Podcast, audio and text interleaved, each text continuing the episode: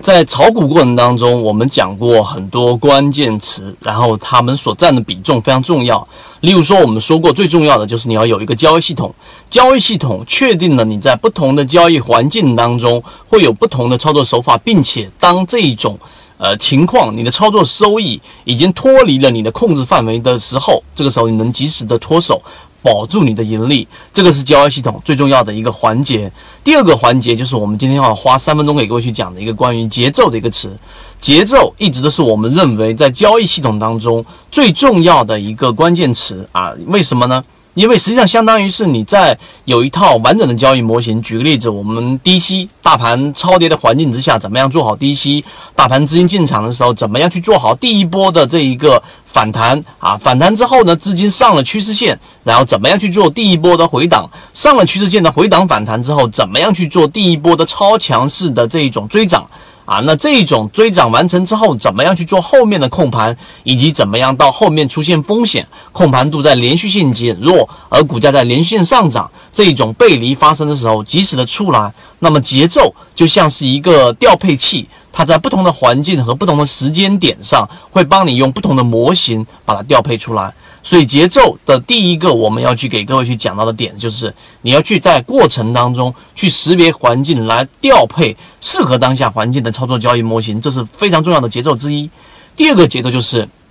无论你做中线，你做短线，你做长线，每种交易模型实际上呢，它都会有一个收益的一个周期。但是，当你发现你整体的操作收益，举个例子，我们说短线操作收益前期，哎，你前面一两个月都是在持续盈利的，但是第三个月、第四个月开始有回撤了，并且呢，短线交易的利润打回，最主要的原因是因为频繁的割肉和频繁的止损。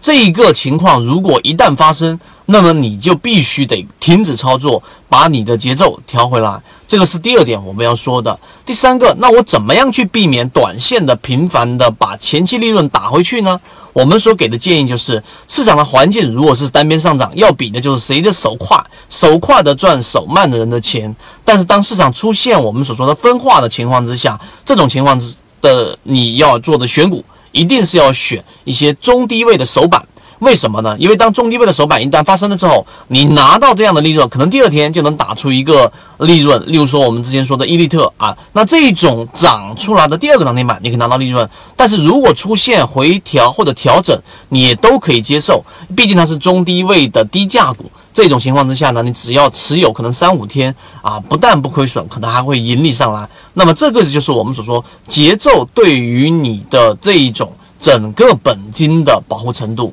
所以今天我们花了三分钟给各位去讲一讲了简单的三个点，关于节奏过程当中的理解，以及节奏怎么样去把握，以及怎么样在对的环境之下做对的个股。那这样的话呢，才能把你的风险放到最低，并且把你前期的利润给守住。这个是我们今天讲的关于节奏的一个话题。其实节奏还有很多很深入的内容。刚才我们所讲的每一个模块都可以分出分支出很多啊，这一个交易的分支。之前我们讲过，查理芒格的交易系统就是这样一步一步建立起来的。那么今天的三分钟，如果你想要去学习更多细节的操作啊，关于节奏的，可以找到我们的公众号。有一